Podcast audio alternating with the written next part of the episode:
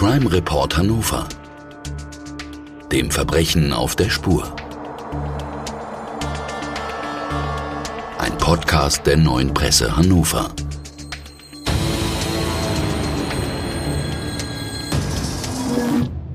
Dieser Podcast wird freundlich unterstützt von visit-hannover.com. Herzlich willkommen, liebe Zuhörerinnen und Zuhörer, zu einer neuen Folge von Trugreim Hannover, dem Verbrechen auf der Spur.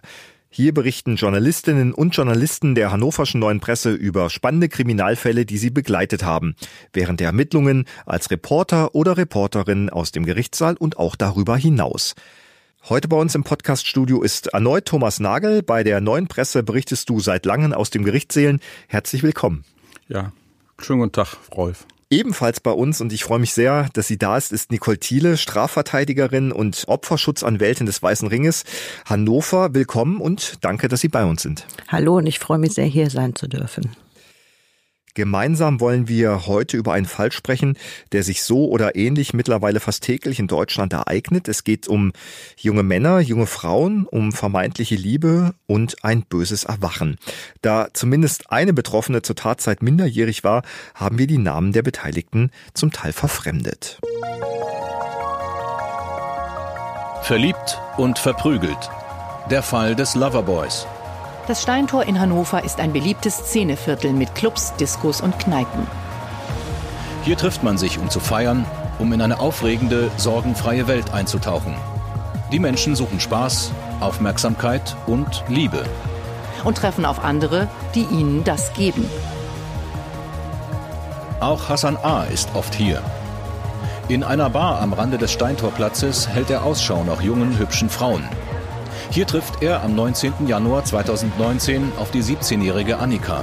Die junge Frau will gemeinsam mit Freundinnen Spaß haben. Sie sprechen den attraktiven, charmanten Amateurboxer und Kampfsportler an, unterhalten sich. Schnell kommt man sich näher. Noch in der Nacht haben Hassan und Annika Sex. Doch was für viele nur ein One-Night-Stand ist, ein Abenteuer für eine Nacht, für Hassan A. ist es eiskalte Berechnung. Denn er sucht keine Liebe. Er sucht Opfer, die er beeinflussen und gefügig machen kann die er mit Aufmerksamkeit, Drohungen und Gewalt dazu bringt, ihren Körper zu verkaufen. Hassan A. ist ein Loverboy. Seine Masche? Er umgarnt Annika, ist großzügig, verspricht ihr eine gemeinsame Zukunft. Und er schafft es, dass die junge Frau sich in ihn verliebt. Schnell jedoch werden seine wahren Absichten deutlich. Um die gemeinsame Zukunft zu finanzieren, müsse sich die zierliche Frau prostituieren. Doch sie solle sich keine Sorgen machen. Sie könne gut verdienen und er, Hassan, passe auf sie auf. Annika stimmt zu. Ab jetzt darf sie die gemeinsame Wohnung nur noch zur Sexarbeit verlassen. Hassan A. isoliert die Frau, nimmt ihr das Mobiltelefon ab, den Kontakt zu Freunden und Familie verbietet er. Das Geld, das sie verdient, muss sie abgeben. Und er droht. Wenn sie nicht täglich 1000 Euro verdiene, schneide er ihr ein Ohr ab. Zudem zwingt er sie, sich seinen Namen unter ihren Rippenbogen tätowieren zu lassen. Damit sie das tägliche Geschäft erträgt, gibt er ihr Kokain. Dies soll sie auch an Freier verkaufen. Widerspruch bestraft er mit Faustschlägen. Für Annika beginnt eine Odyssee durch Wohnungsbordelle und Laufhäuser in ganz Deutschland. Immer wieder kommt es zu lautstarken Auseinandersetzungen. Immer wieder versucht Annika, sich von ihrem Peiniger, zu dem sie sich doch hingezogen fühlt, zu lösen. Vergeblich. Die Macht, die er über die Frau hat, ist zu groß. Doch längst ist der Loverboy ins Visier der Ermittlungsbehörden geraten. Denn Annika ist nicht die einzige Frau, die er zur Prostitution zwingt und die er misshandelt hat. In den frühen Morgenstunden des 17. September 2019 stürmen Einsatzkräfte des mobilen Einsatzkommandos in die Wohnung des Mannes und nehmen ihn fest. Ist Annika jetzt endlich frei? Thomas, der Loverboy wird verhaftet und es kommt zum Prozess. Du hast diesen Prozess für die neue Presse begleitet. Was kannst du uns darüber erzählen? Ja, das war ein sehr schwieriger Prozess, sehr langwierig. Er ging über mehrere Monate. Der Angeklagte wurde von zwei, drei sehr erfahrenen Strafverteidigern verteidigt. Und die haben sich große Mühe gegeben, seine Unschuld zu beweisen mit vielen Beweisanträgen. Ähm, und Überschattet wurde das Ganze auch noch davon, dass äh, das vermeintliche Opfer ähm, vor Gericht nicht mehr ausgesagt hat, ähm, weil sie angeblich, oder das hat sie gesagt, also nicht angeblich, ähm, den Angeklagten heiraten wollte. Hassan A., der Angeklagte, hat ihr auf der Anklagebank einen Heiratsantrag gemacht und es ging die ganze Zeit darum, ob ihre Aussagen auch vor der Polizei äh, verwertbar sind oder nicht. Letztendlich waren ihre polizeilichen Aussagen verwertbar und der Angeklagte wurde verurteilt.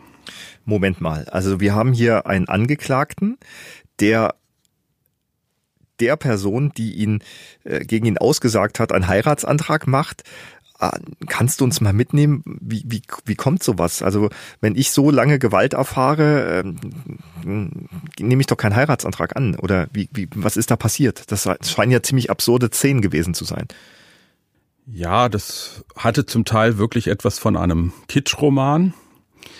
Ähm, dazu muss man wissen, dass genau diese Konstellation, das Opfer will nicht mehr vor Gericht aussagen, die Anwälte auch genutzt haben, die junge Frau als unzuverlässig darzustellen, als eine Frau, als Borderlinerin, weil sie wohl zu Selbstverletzungen neigt, als drogenabhängig, die die belastenden Aussagen bei der Polizei nur gemacht habe, weil sie eifersüchtig auf ihren Freund, auf Hassan A. war, der es nicht so genau genommen hat mit der Monogamie.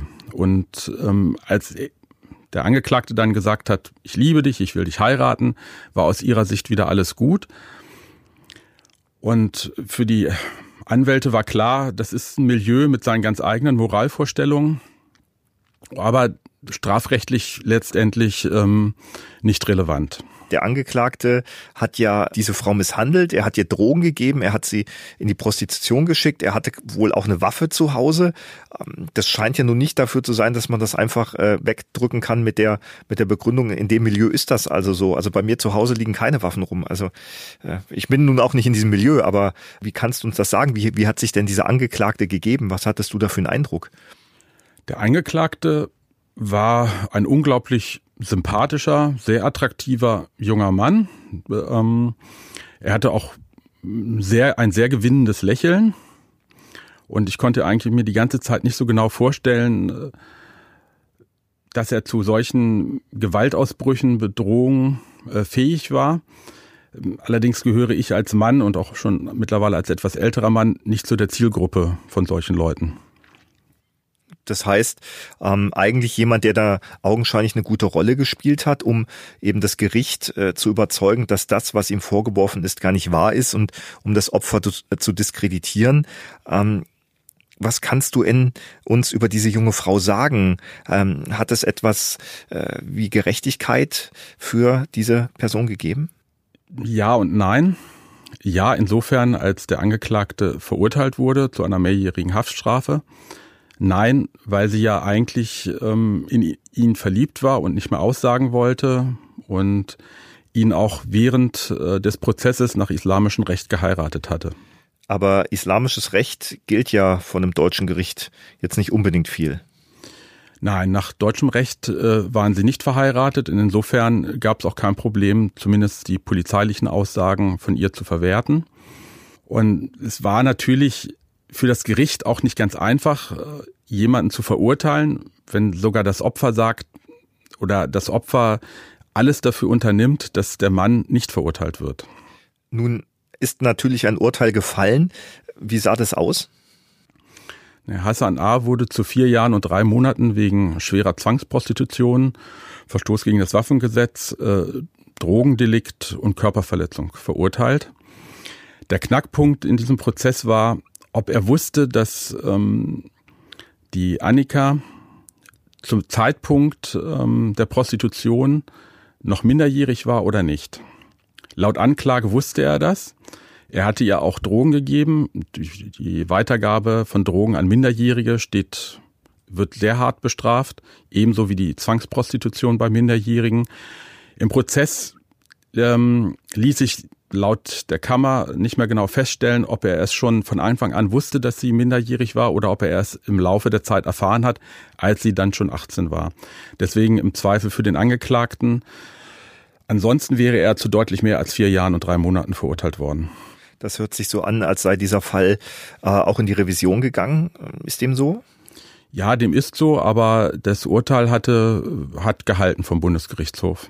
Frau Thiele, wir hören von Thomas Nagel, wir haben ja einen Fall, eine junge Frau verliebt sich in einen Mann, der sie misshandelt, der ihr Drogen gibt, der sie in die Prostitution schickt.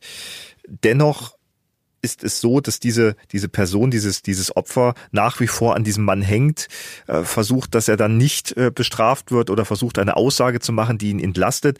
Frau Thiele, diesem Begriff Loverboy, um den es hier geht, den hört man mittlerweile sehr oft. Können Sie uns einmal aufklären, was äh, mit diesem Begriff Loverboy vielleicht auch juristisch und gesellschaftlich gemeint ist? Also Loverboys sind ja meistens Menschen oder junge Männer im Alter so zwischen 18 und Mitte 20. Die sind selten älter, haben aber meistens ein Fahrzeug und auch eine eigene Wohnung und sind meistens auch wirklich attraktive junge Männer, die versuchen, Frauen dort aufzufangen, wo sie glauben, dass ihnen niemand zuhört. Also die versuchen halt sehr, sehr schnell über Facebook, Instagram oder auch in irgendwelchen Bars, Diskotheken oder auch vor der Schule oder bei Messen Messenger-Dienste rauszubekommen, welche Probleme gerade junge Mädchen haben und stellen sich dann so dar, als wenn sie ihnen helfen können. Also sie versuchen einfach die Probleme aufzugreifen, ob sie nun Minderwertigkeitskomplexe haben, sich nicht hübsch fühlen, der Meinung sind, sie bekommen keinen Jungen oder sonstiges. Und da setzen die an, machen ihnen die entsprechenden Komplimente und versprechen ihnen alles Mögliche, um sie so in so eine emotionale Abhängigkeit zu bringen, dass sie sich erstmal in sie verlieben. Das ist eigentlich so der Knackpunkt, dass sie wirklich einfach versuchen, diese, diese jungen Mädchen so zu umgarnen, dass sie der Meinung sind, das ist jetzt der Mann meines Lebens, den, den liebe ich über alles und für den würde ich erst alles machen. Was dann tatsächlich auf sie zukommt, das ist ihnen in dem Moment nicht bewusst. Das heißt, es gibt erstmal eine emotionale Abhängigkeit von Richtig. dieser Person richtig, eine emotionale Abhängigkeit. Die wird dann meistens auch immer geknüpft daran, dass man versucht, sie sozial zu separieren, dass sie also nicht so mehr Kontakt zu Freunden haben, dass sie den Kontakt zur Familie abbrechen, weil sie brauchen ja die Familie nicht, weil ihr Loverboy sie ja versteht und unterstützt und so weiter und so fort. Wahrscheinlich der einzige ist, der sie wirklich versteht. Richtig, genau. Also das ist wirklich die Masche, dass man wirklich einfach sagt, sie ist dann derart fasziniert, äh, also fasziniert von dieser Person und dann so derart verliebt, dass der einzige, der ihr noch helfen kann, ist dann eben dieser junge Mann. Das scheint ja so zu sein, dass diese Männer, die diese Methode anwenden, eigentlich eine sehr gute Menschenkenntnis haben. Die haben meistens eine sehr gute Menschenkenntnis, zumindest haben sie regelmäßig viel Empathie. Das heißt, sie können sich in ihr Gegenüber hineinversetzen und fragen natürlich auch ganz gezielt bestimmte Sachen. Und in dem Moment, wo sie halt merken, da sind Unsicherheiten oder da sind irgendwelche Probleme, da knüpfen die dann natürlich direkt an, um erstmal das Gefühl zu vermitteln, sie sind diejenigen, die aus der Situation heraushelfen können, die für sie da sind. Und alle anderen, die das anders sehen, sind ja, so und so, irgendwie, da braucht man nicht drauf hören.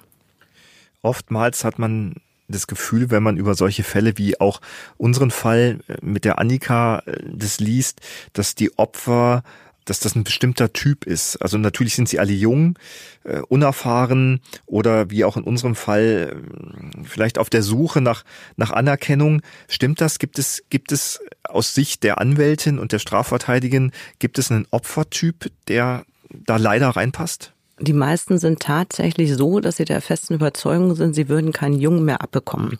Da haben die Freundinnen, die haben alle irgendwelche festen Beziehungen. Ich selbst hatte auch mal einen Fall. Da hat ähm, meine Mandantin anschließend ihren Vergewaltiger hat sich mit dem verlobt, hatte sogar noch ein zweites Kind und als ich mich mit ihr unterhalten habe, eine ganz sympathische, ganz, ganz tolle Frau, hat sie gesagt, ach Mensch, Frau Thiele, ganz ehrlich, mich nimmt doch keiner so, wie ich aussehe.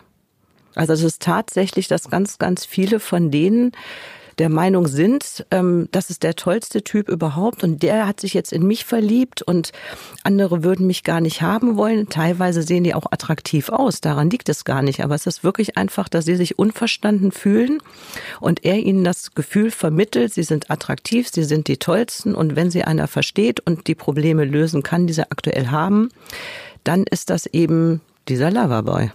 Thomas, Kannst du uns sagen ungefähr, von wie vielen Fällen reden wir hier? Ist das ein häufiges Phänomen? Hm, das Phänomen Loverboy wird sicherlich häufiger geben. aus meiner Erfahrung sind die Strafverfahren eher selten, weil das Problem ist, in solchen Verfahren steht häufig Aussage gegen Aussage.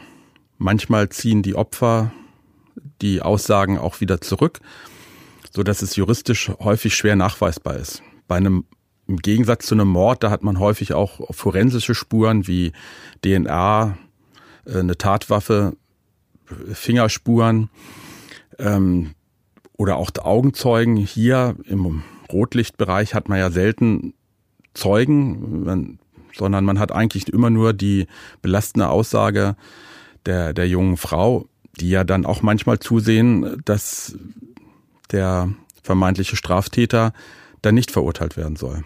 Also ist, der Nachweis ist sehr, sehr schwer. Frau Thiele, warum decken Frauen Täter?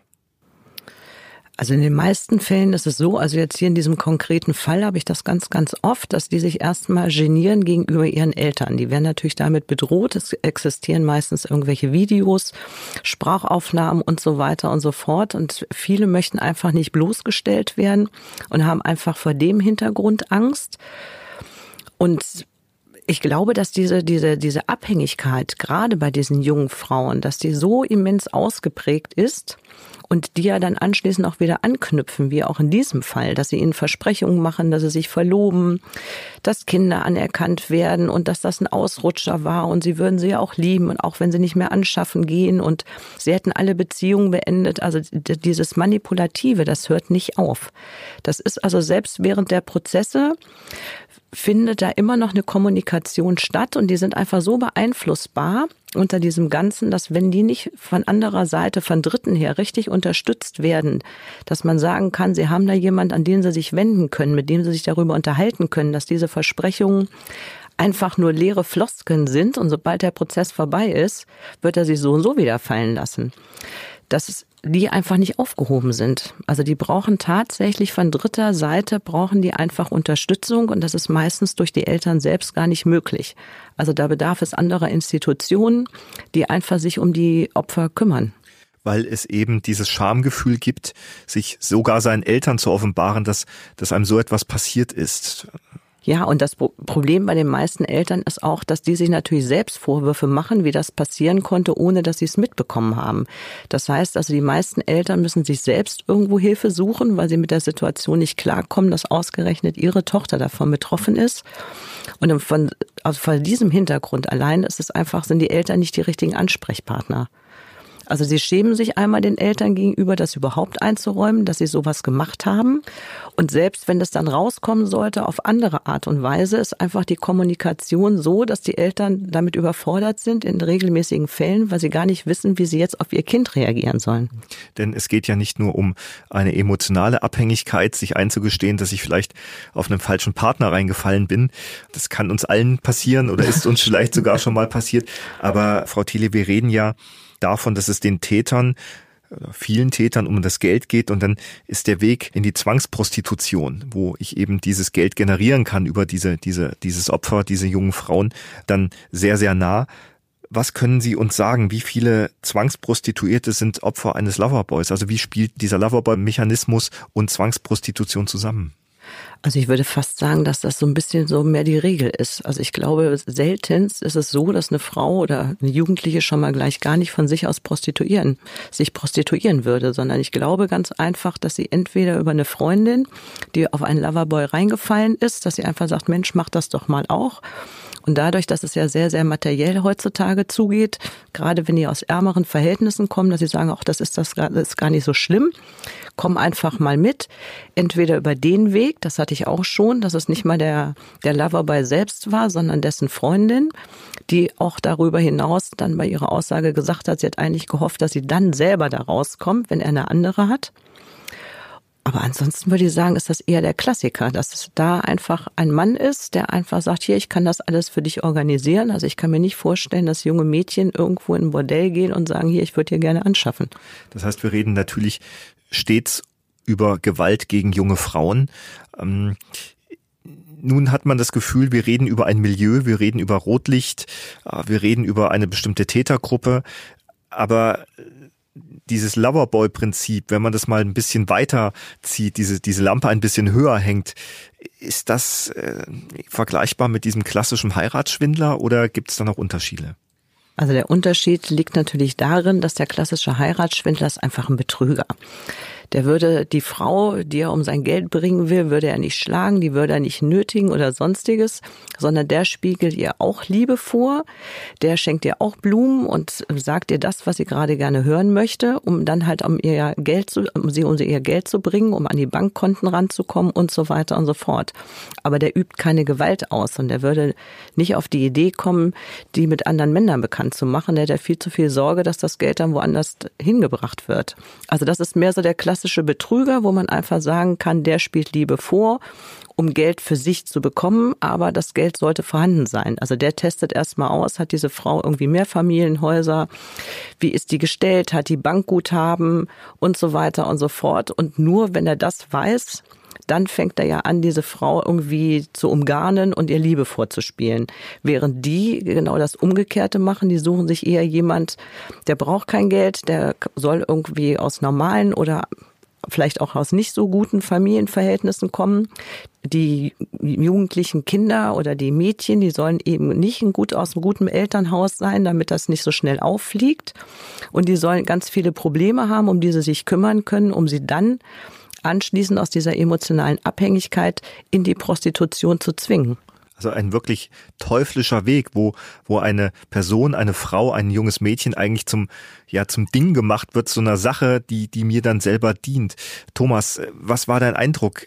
War unser Loverboy oder ist unser Loverboy jemand, der sich Frauen bedient, sie wie eine Sache nutzt, um, um selber davon zu profitieren?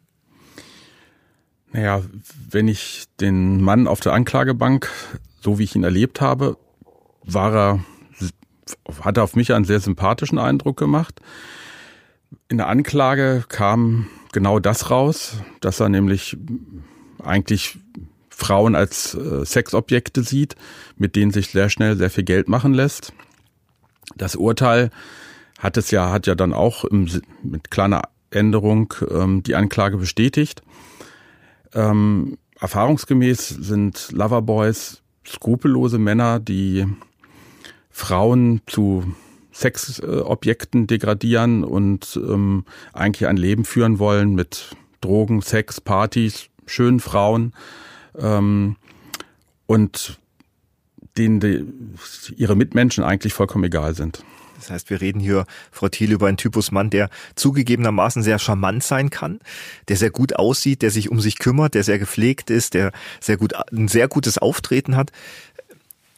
Können Sie uns sagen, was passiert bei diesen Männern? Ich meine, wenn man das hört, ne, man ist man ist äh, gut aussehend, man kann sich gut ausdrücken, man hat einen guten Kleidungsstil. Könnten die nicht was anderes machen? Warum, warum ist dieser Weg dann scheinbar so vorgezeichnet? Weil man natürlich in unglaublich kurzer Zeit sehr, sehr viel Geld verdient. Man muss das einfach so sehen. Andere müssen vorher studiert haben, die brauchen einen super Job. Und im Zweifel verdienen sie nicht so viel Geld wie diese Loverboys. Und das schon gar nicht in so jungen Jahren. Also wenn man jetzt so sieht, irgendwie, ich weiß nicht, wie das hier in diesem konkreten Fall war, glaub, aber da ging es genau, da ging es darum 1000 Euro pro Nacht. Ne? Das wollte ich gerade sagen. Also die haben natürlich dann auch einen ungemeinen Lebensstil, die haben teure Autos, die können sich alles Mögliche dann leisten. Das muss man erstmal auf normalem Wege erarbeiten. Das ist so gar nicht möglich und schon gar nicht in dem Alter.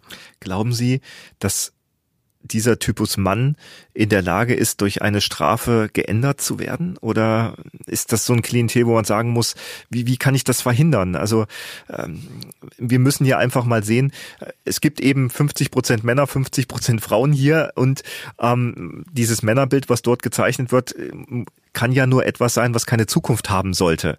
Äh, wie denken Sie, könnte man da verhindern, dass junge Männer zu Loverboys werden? Also ich stelle mir das ganz, ganz schwierig vor, insbesondere wenn Sie einmal gewusst haben, wie, wie leicht das funktioniert, wie wenig Aufwand Sie mit der ganzen Sache haben und so wie das Thomas Nagel ja auch gerade gesagt hat, die haben ja auch keine Achtung vor Frauen. Das heißt, denen jetzt was Adäquates zu bieten, wo sie für sie, sie arbeiten sollten, um ordentlich Geld zu verdienen. Und in dem Maße ist das so und so nicht möglich.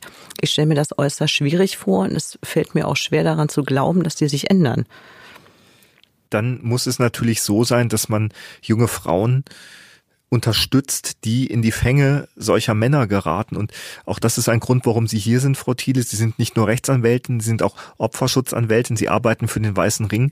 Können Sie uns einmal sagen, der Weiße Ring hilft Opfern? Was kann man da machen? Also es wäre schön, auch wenn sie sich distanziert haben von Familie und Freunden, dass sie gleichwohl sich an die Familie und auch an Freunde wenden, dass wenn die Telefone überwacht werden oder sonstiges, dass die mindestens Kontakt nach außen zur Polizei aufnehmen. Also der Weiße Ring macht so etwas auch.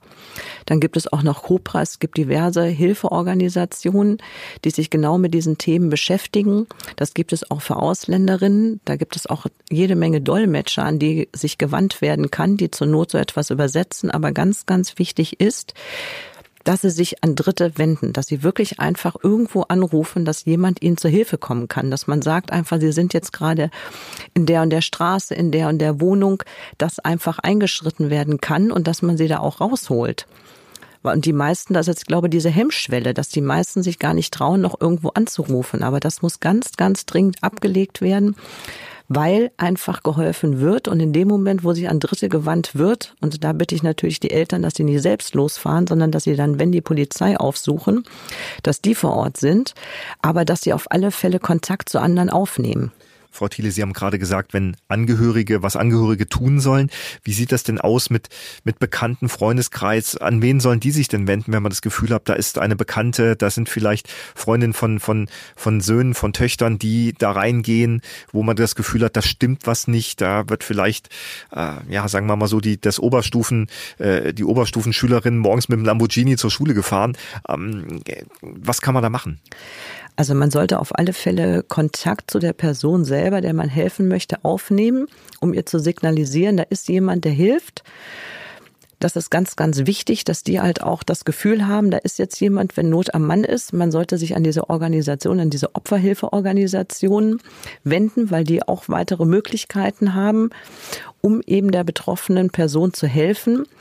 Aber ganz, ganz wichtig ist auch, dass man halt erfährt, wo sich einfach die Person aufhält. Das ist ja oftmals das Problem, dass man überhaupt nicht weiß, in welcher Wohnung ist sie gerade.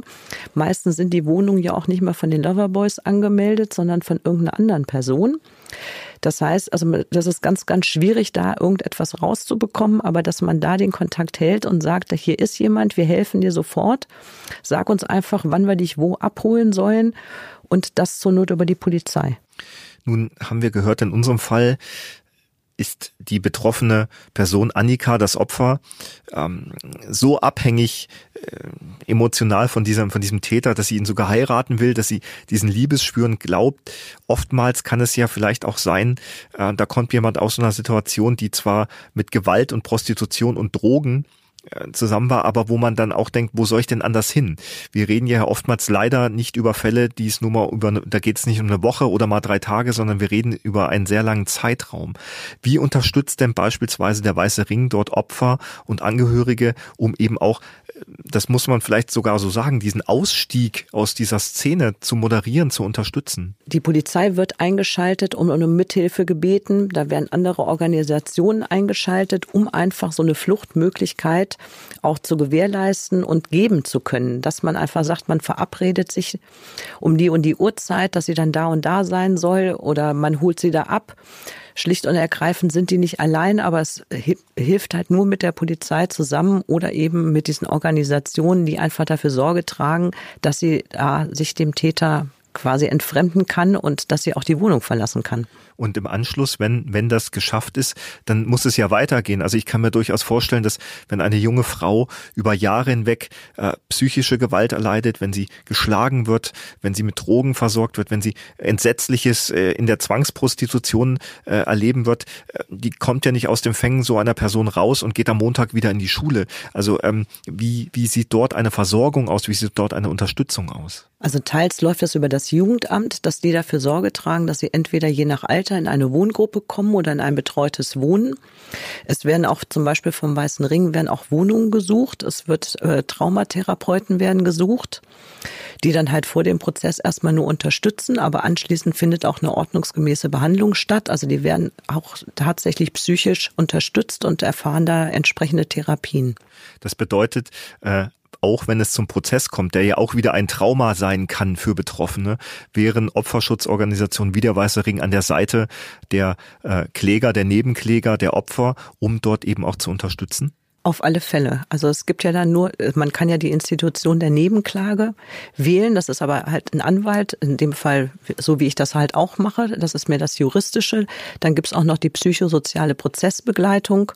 Und das ist ganz, ganz wichtig, dass man den Opfern einfach das Gefühl gibt, es gibt nicht, nicht nur das Juristische, dass man Akteneinsicht hat und ähm, selber anschließend Plädoyer halten kann und gegebenenfalls Beweisanträge, sondern es geht halt auch darum, dass man erklärt, wie ist der Ablauf einer Gerichtsverhandlung.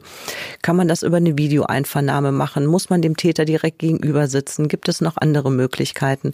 Und was ich sehr, sehr wichtig finde, ist, dass die Zeugin oder die Opfer selbst, dass die halt nicht alleine vor dem Gerichtssaal sitzen, sondern dass sie begleitet werden, dass man sichergestellt hat, dass nach der Aussage, wenn sie nach Hause gehen möchten, dass sie auch nicht allein sind, sondern dass da jemand an ihrer Seite ist, der sie einfach auch auffängt. Man kann, ich habe auch schon bei einzelnen Leuten, haben wir das so gemacht, dass die Opfer anschließend direkt einen Termin beim Traumatherapeuten hatten, dass wir gesagt haben, also die Aussage wird spätestens dann und dann zu Ende sein, kann sie dann direkt im Anschluss zu ihnen, also auch sowas kann man organisieren und das machen halt auch die Opferhilfeorganisationen, insbesondere auch der Weiße Ring. Das heißt, das ist eine sehr wichtige Arbeit, die Sie dort leisten. Ja, die ist sehr, sehr wichtig, weil die, die Opfer fühlen sich ganz oft alleingelassen. Und es gibt ja tatsächlich auch Verfahren, wo sich jemand gar nicht weiter kümmert. Ne, das äh, Nebenklagevertreter, die sind ganz oft, dass sie teils sich ähm, nur mit der Akte beschäftigen und sagen, ich bereite das Juristische vor. Und diese Opferhilfeorganisationen, die gehen eben darüber hinaus. Die organisieren, wie kommt das Opfer von A nach B, wann ist der Prozess wann müssen wir da sein? Ähm, wir fangen sie wieder einfach auf, wenn sie dann da ist. Zwischendurch kann, äh, wenn Gesprächsbedarf ist, wird das halt auch aufgefangen. Sie können sich jederzeit an die wenden. Bei Jugendlichen ist es teils so, dass man denen die Gerichtssäle vorher zeigt. Das ist ja auch unglaublich wichtig, dass wenn ich weiß, ich komme in diesen Gerichtssaal, wo sitzt wer, wer hat welche Aufgabe, dass einfach diese Angst auch schon mal genommen wird, dass man durchspricht irgendwie, wo setzt sich jetzt der Zeuge hin oder die Zeugin. Gerade bei diesen Opfern ist es ja ganz ganz wichtig, dass sie denen manchmal nicht direkt gegenüber sitzen wollen, denen nicht in die Augen schauen wollen. Es gibt aber Opfer, die das auch brauchen, dass sie einfach sagen, ich muss mich selbst stabilisieren, ich möchte dem gegenüber sitzen, ich möchte den einfach ansehen, weil sie natürlich wissen, sie sind jetzt in einem geschützten Bereich und es kann ihnen überhaupt nichts passieren. Aber solche Sachen müssen halt einfach vorher auch abgesprochen werden. Und um das nochmal klar zu machen, Opferschutzorganisationen wie der Weiße Ring unterstützen natürlich nicht nur Opfer, sondern auch deren Angehörige. Die unterstützen auch die Angehörigen. Angehörige, dass in dem Moment, wo klar ist, dass jetzt Elternteile nicht mit der Situation klarkommen, weil sie selbst Vorwürfe machen, dass sie ihr Kind nicht haben davor beschützen können, die werden selbstverständlich auch unterstützt. Genau. Und ähm, das Ganze ist ehrenamtlich, das heißt, da kommen jetzt keine großen Kosten auf Betroffene vor. Nein, das Ganze ist ehrenamtlich. Die machen das alle freiwillig. Wie gesagt, ehrenamtlich bedeutet das ja. Es ähm, ist sogar so, dass Schecks ausgestellt werden. Also wenn sich jemand finanziell einen Anwalt nicht leisten kann, dann muss das kurz dargelegt werden. Klar, das ist ein gemeinnütziger Verein, der muss das auch darlegen und dann bekommen Sie auch einen Beratungscheck für einen Anwalt. Frau Thiele, Sie sind langjährige Anwältin, Sie sind lange schon im Opferschutz tätig. Ich habe das Gefühl, dass Gewalt gegen Frauen, gegen junge Mädchen nicht nur physisch, auch psychisch zunimmt, dass man das Gefühl hat, dass junge Frauen vermehrt einfach Objekt werden, ob das in Kneipen ist, ob das ein Diskus ist, da wird was in das Getränk reingetan. Haben sich die Zeiten so geändert? Muss man als junge Frau heute schon fast davon ausgehen, dass etwas passieren kann? So tragisch sich das anhört? Ja, ich halte das für, es hat in den letzten Jahren sehr, sehr zugenommen.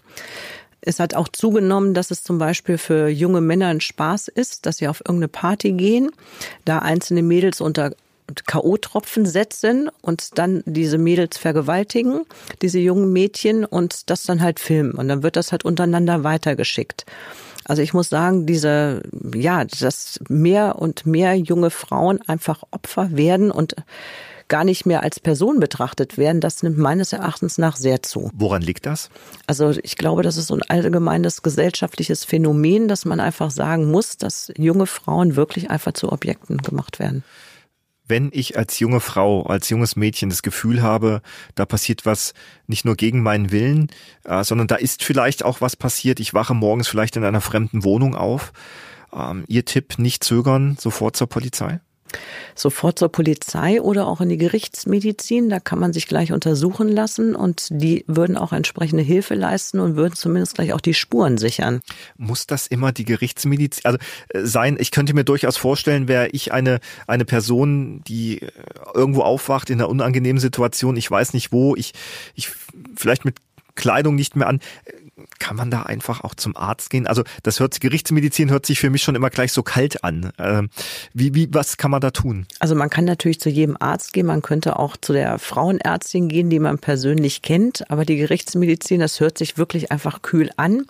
Man muss sich aber, glaube in dem Moment, wo so diese Untersuchungen stattfinden, einfach von der Gerichtsmedizin, von der Begrifflichkeit so ein bisschen trennen, weil die machen das ganz, ganz toll und die machen das auch super, super einfühlsam. Also das ist letztendlich nichts anderes, als wenn man zu einem Arzt gehen würde. Also die machen das wirklich ganz, ganz toll und die fragen auch und die sind sehr verständnisvoll. Ich glaube einfach die Begrifflichkeit. Vielleicht sollte man, es ist zwar die Gerichtsmedizin, aber vielleicht sollte man einfach sagen, man geht ins Krankenhaus in die MHH. Das klingt so ein bisschen netter und ist wahrscheinlich auch so, dass es die Hemmschwelle etwas abbaut, weil was anderes ist es nicht. Das ist einfach nur eine Begrifflichkeit, dass man sagt, das ist die Gerichtsmedizin, aber letztendlich ist es die MHH und das sind einfach ganz tolle Ärzte dort. Das heißt, Sie empfehlen das jedem, so schwer das ist, äh, tapfer zu sein, stark zu sein und nicht in dieses Muster reinzufallen, auch ich bin selber schuld, weil ich Scham habe oder beim nächsten Mal wird schon nicht so schlimm werden oder wenn er nicht getrunken hat, dann ist er eigentlich ganz nett, sondern Sie empfehlen als Opferanwältin, aber auch als Frau da nicht zu fackeln und wirklich zu sagen, jetzt geht es um mich, ich bin hier das Opfer und ja, ich muss das tun, damit ich im Zweifel auch Gerechtigkeit oder äh, etwas, was Recht ist, erfahre.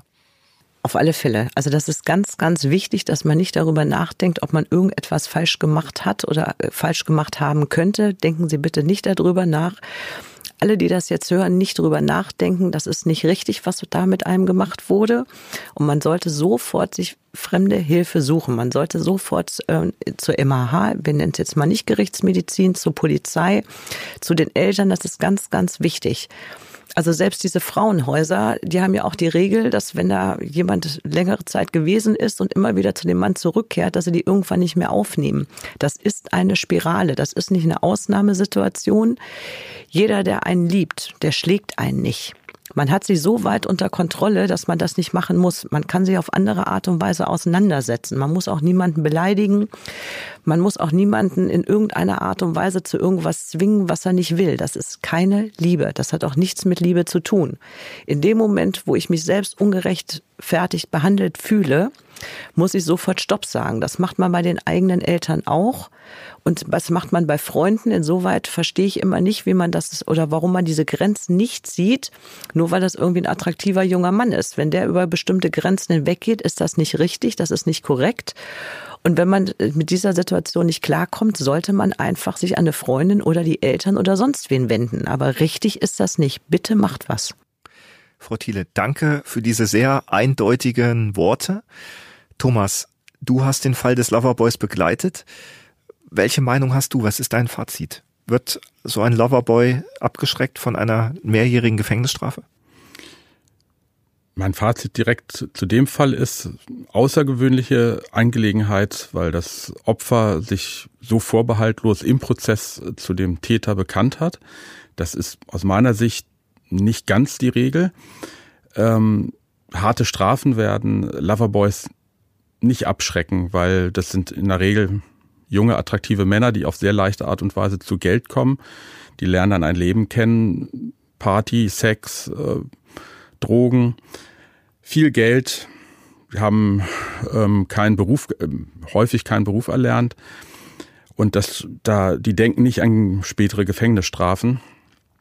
Dazu muss man sagen, um auch wieder auf den Prozess zurückzukommen, der Angeklagte war Analphabet, hatte aber dann in seiner Wohnung im Tresor 250.000 Euro liegen. Ihm wurden mehrere Luxusautos äh, zugeschrieben. Ähm, und wie, wie hätte er sonst dazu kommen sollen? Er hat Hartz IV bezogen. Und äh, was mir eigentlich auch noch wichtig ist in dem Zusammenhang, es gab danach dann einen Ermittlungsverfahren wegen Betruges, weil er zu Unrecht äh, Stütze bezogen hatte. Das hat die Staatsanwaltschaft äh, eingestellt mit dem Verweis, das Urteil wegen Betruges, wenn es denn zu einer Verurteilung käme, wäre gesamtstrafenfähig, müsste also mit der vorherigen Verurteilung wegen Zwangsprostitution zusammengefasst werden und da würde kaum mehr als diese vier Jahre, drei Monate bei rauskommen, also lohnt es sich nicht. Ich glaube, dass der Staat da manchmal ein bisschen sehr blauäugig ist und gerade in, in diesem Bereich sehr genau hinschauen muss und da vielleicht auch dann härtere Strafen äh, äh, vollstrecken müsste weil diese Täter eben genau wissen, was sie tun.